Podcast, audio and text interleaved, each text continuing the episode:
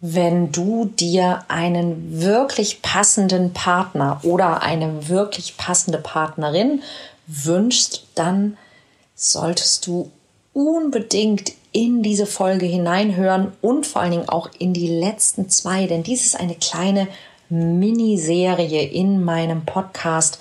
Was ist wirklich wichtig, wenn wir einen passenden Partner finden möchten? Und dies ist Folge 3 dazu.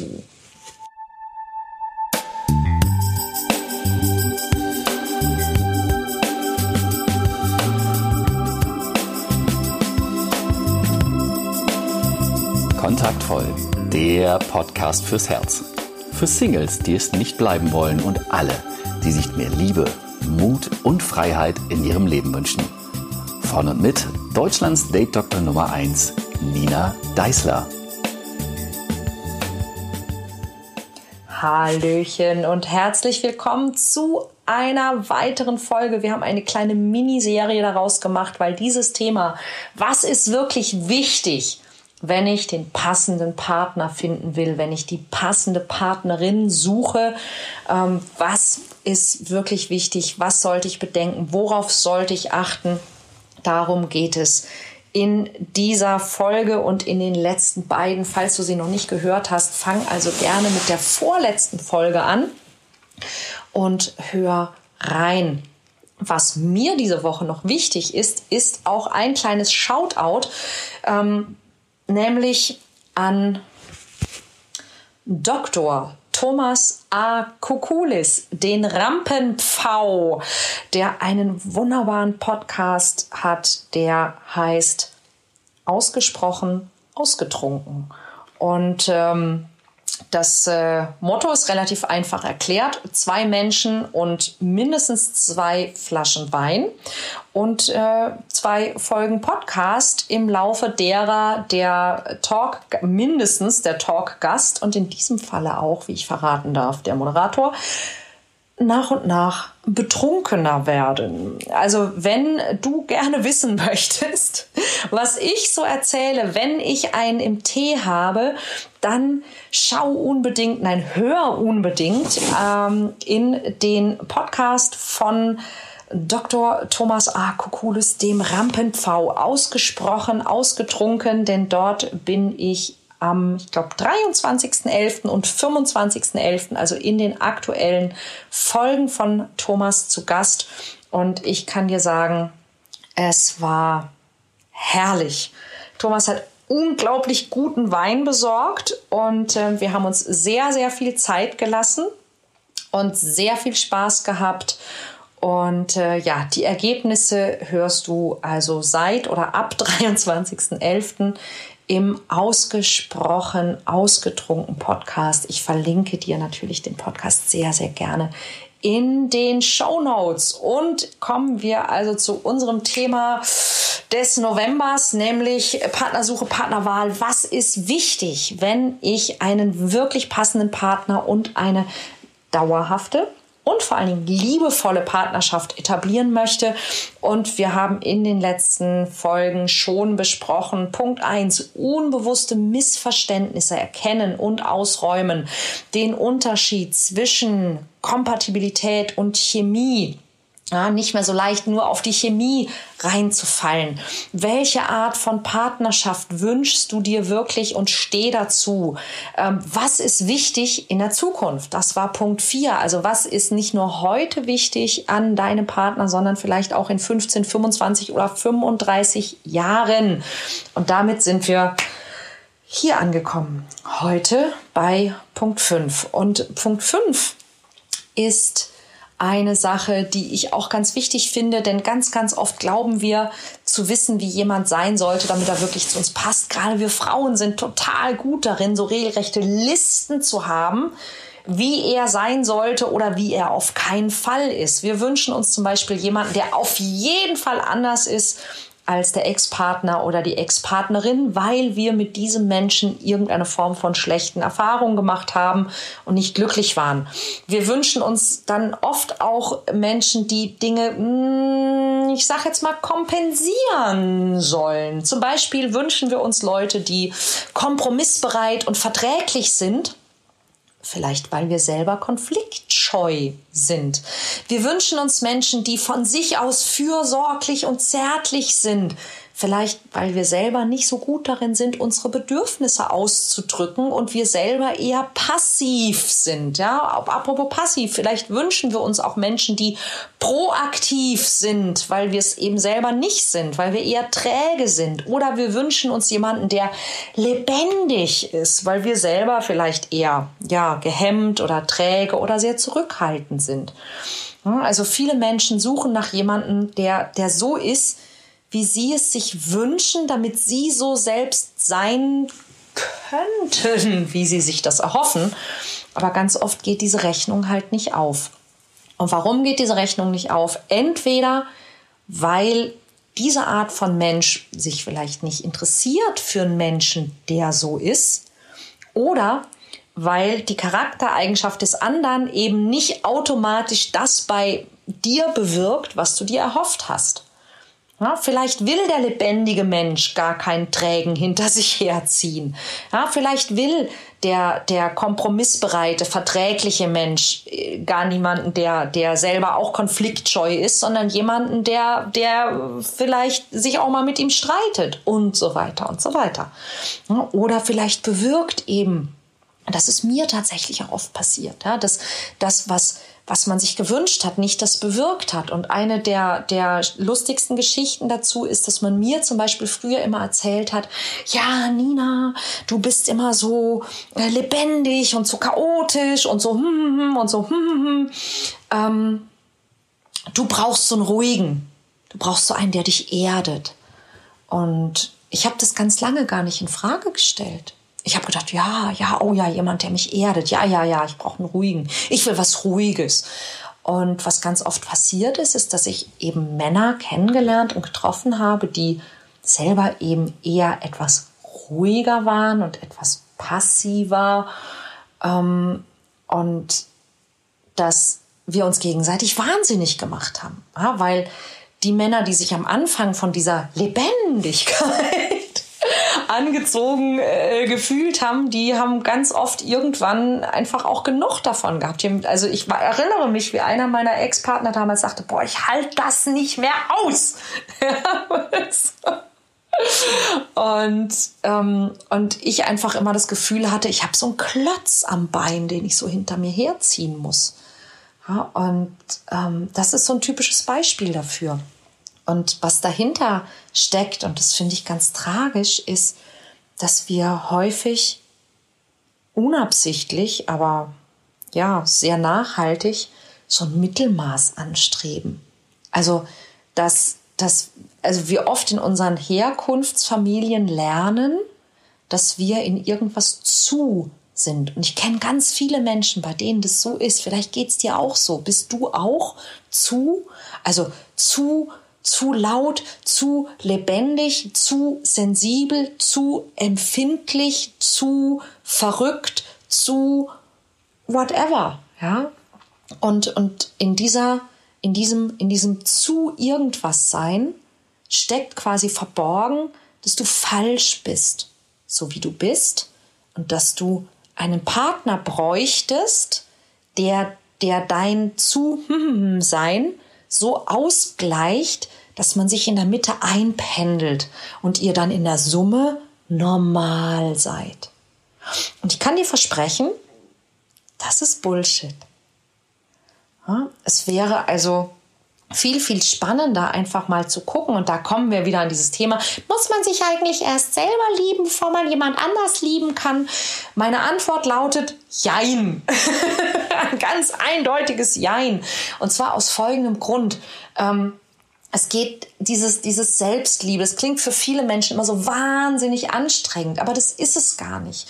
Was ich dir einfach sagen möchte, ist, lerne mit dir selber zu leben und versuche nicht Mittelmaß zu sein. glaube nicht, wenn deine Herkunftsfamilie dir versucht hat einzureden, dass mit dir irgendwas nicht stimmt, weil du irgendwelchen Erwartungen nicht entsprochen hast oder nicht entsprichst. Das ist Bullshit. Du bist okay, wie du bist. Und wenn du dich verändern möchtest, wenn du dich entwickeln möchtest, wenn du irgendetwas an dir ändern möchtest, dann darfst du das. Aber du bist trotzdem als Mensch okay, wie du bist. Du darfst dich verändern, aber du musst nicht. Ja, es ist okay. Und du musst dich schon gar nicht verändern, damit du es irgendwem recht machst, wenn du das eigentlich gar nicht möchtest. Wenn du zum Beispiel introvertiert bist, wenn du sensibel bist, wenn du extrovertiert bist, du bist okay. Ja, und es gibt natürlich ein paar Dinge, die du tun kannst, die es anderen Menschen leichter machen, mit dir umzugehen. Keine Frage. Ich meine, es wird dir schon aufgefallen sein, ich bin ein extrovertierter Mensch. Und ich werde mich dafür auch nicht mehr entschuldigen. Warum? Ja, ich bin extrovertiert. Und wenn ich mit introvertierten Menschen oder überhaupt, wenn ich mit Menschen zusammen bin, dann versuche ich trotzdem sozialverträglich zu sein. Und das heißt nicht, dass ich mich verbiege oder dass ich mich verstelle. Aber es ist okay für mich, dass ich auch mal, entschuldigt mein Französisch, eine halbe Stunde die Fresse halte. Das ist total okay. Ja, und es behindert mich nicht in meinem Selbstausdruck. Das ist einfach nur sozialverträgliches Verhalten. Und ich darf trotzdem extrovertiert sein. An den Stellen, an denen das passt. Und die suche ich mir. Ja, und ganz egal, was du bist, du darfst das sein. Und wenn du zum Beispiel nicht gerne redest, das ist total okay. Aber es geht darum, dass wenn jemand dich kennenlernen möchte, dass der ja irgendwas über dich wissen möchte. Und dass es dann eben nicht dich verbiegen ist, wenn du ein bisschen über dich erzählst. Und das Erste, was du über dich sagen kannst, ist ja meinetwegen, ähm, das Erste, was du über mich wissen musst, ist, ähm, ich bin nicht so der große Redner, aber ich werde mich bemühen. Und das ist total okay. Ja? Also frag dich wirklich selber, wie möchtest du wirklich sein? Wie willst du als Partner in einer Partnerschaft sein? Es gibt ja auch immer gewisse Rollen. Es gibt zum Beispiel immer nur einen, der vorausgehen kann. Der andere muss zwangsläufig hinterherkommen. Bist du jemand, der gerne vorausgeht? Bist du jemand, der gerne hinterhergeht? Bist du jemand, der das gerne wechselseitig hätte? Dann kann ich dir sagen, aus Erfahrung, wenn du möchtest, dass dein Partner oder deine Partnerin auch mal vorausgeht. Obwohl du oft jemand bist, der eher so der ist, der die Initiative ergreift, der vorausgeht, der vielleicht auch ähm, dominant ist. Wenn du möchtest, dass dein Partner oder deine Partnerin das auch mal tut, dann musst du das sagen. Und du musst den anderen lassen. Ja, den meisten Menschen vergeht die Lust am Entscheiden, Initiative ergreifen und vorausgehen sehr, sehr schnell, wenn sie einen Partner haben oder eine Partnerin, die mit nichts zufrieden ist, was der andere macht, wenn er vorausgeht. Das liegt nun mal leider in der Natur der Sache. Das kannst du vielleicht sogar nachvollziehen. Also wie willst du als Partner in einer Partnerschaft sein. Denn daraus ergibt sich ja automatisch der für dich passende Partner. Nämlich der für dich passende Partner ist ein Mensch, bei dem du so sein kannst, wie du gerne wärst.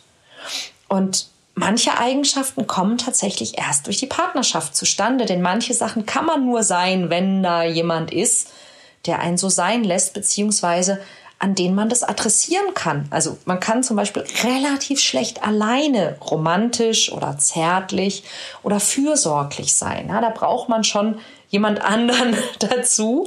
Und dieser andere, der muss diese Angebote annehmen wollen. Und auch deine Bedürfnisse können für jemand anders ein Angebot sein, nämlich für genau den Menschen, der gerne das geben will, was du bereit bist anzunehmen. Also auch annehmen ist ein Geschenk. Mach dir also klar, was du dir von einer Partnerschaft erhoffst. Wie willst du sein dürfen? Wie willst du sein können? Was möchtest du und was kannst du auch geben? Was kannst du und willst du annehmen? Welche Rollen möchtest du einnehmen? Welche Art von Sexualität und Intimität und Nähe möchtest du in einer Partnerschaft teilen?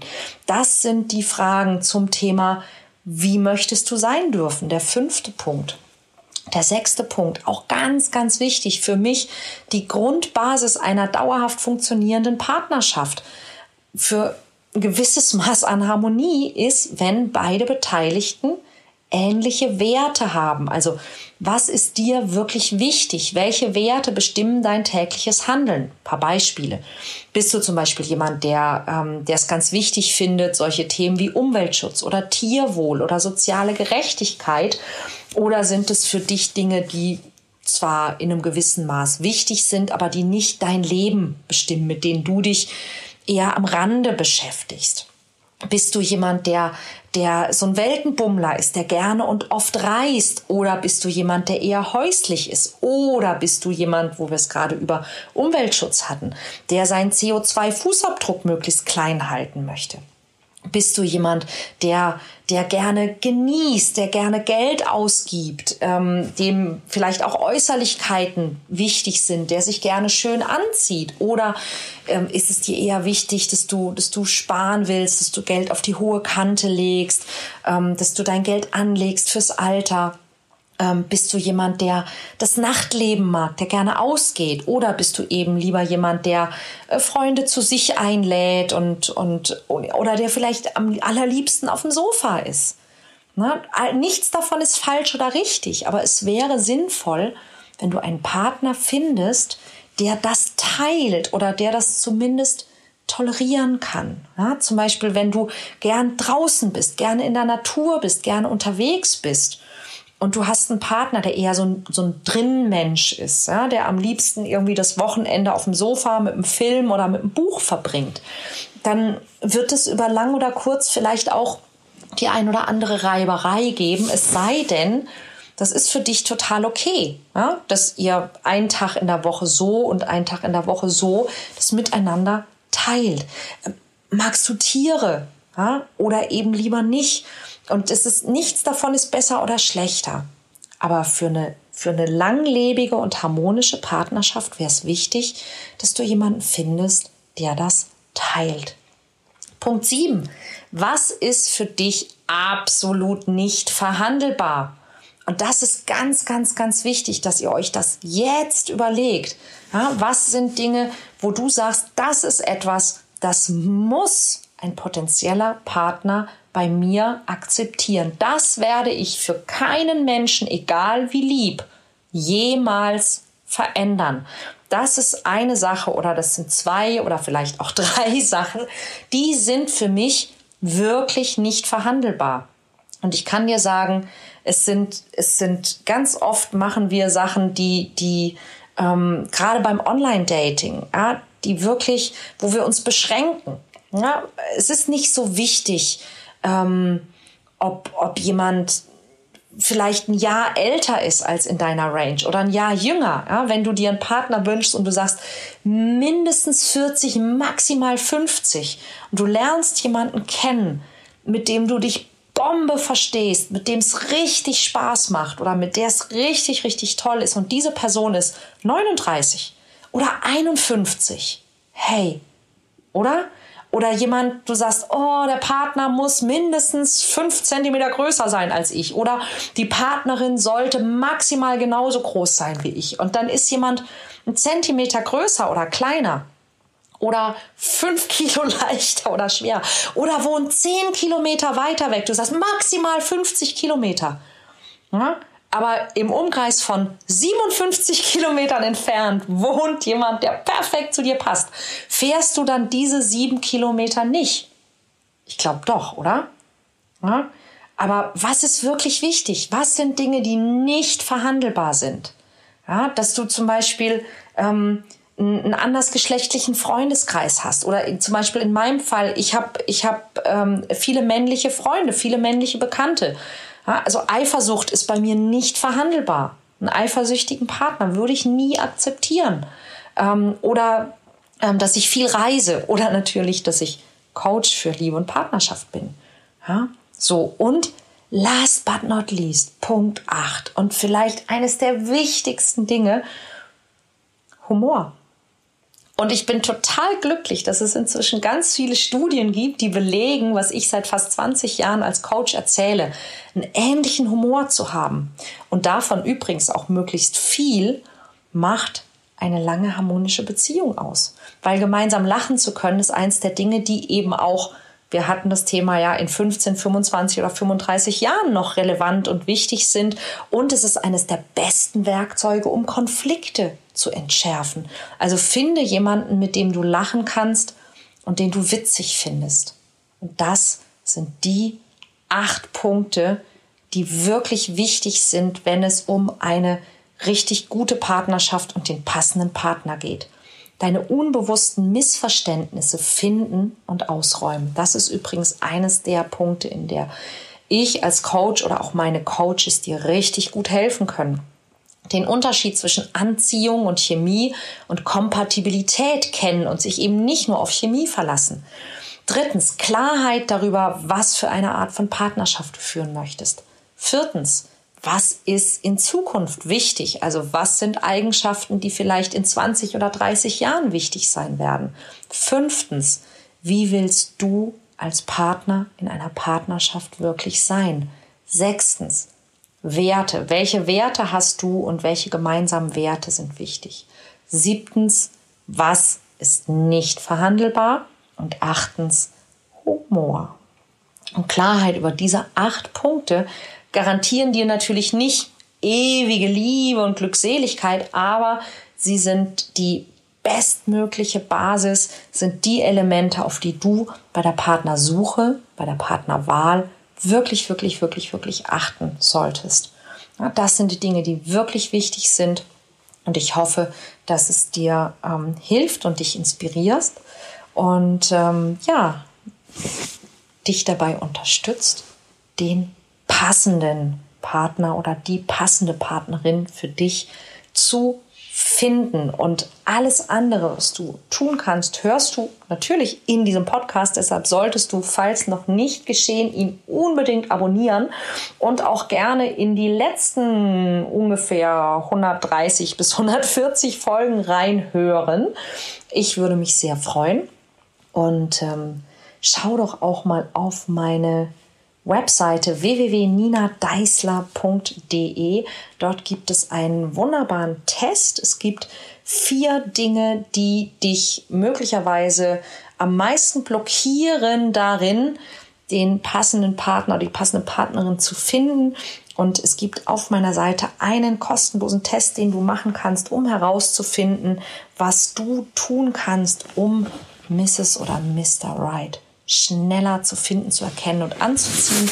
Ich freue mich, wenn wir uns auch nächste Woche wieder hören im Kontaktvoll Podcast und ich wünsche dir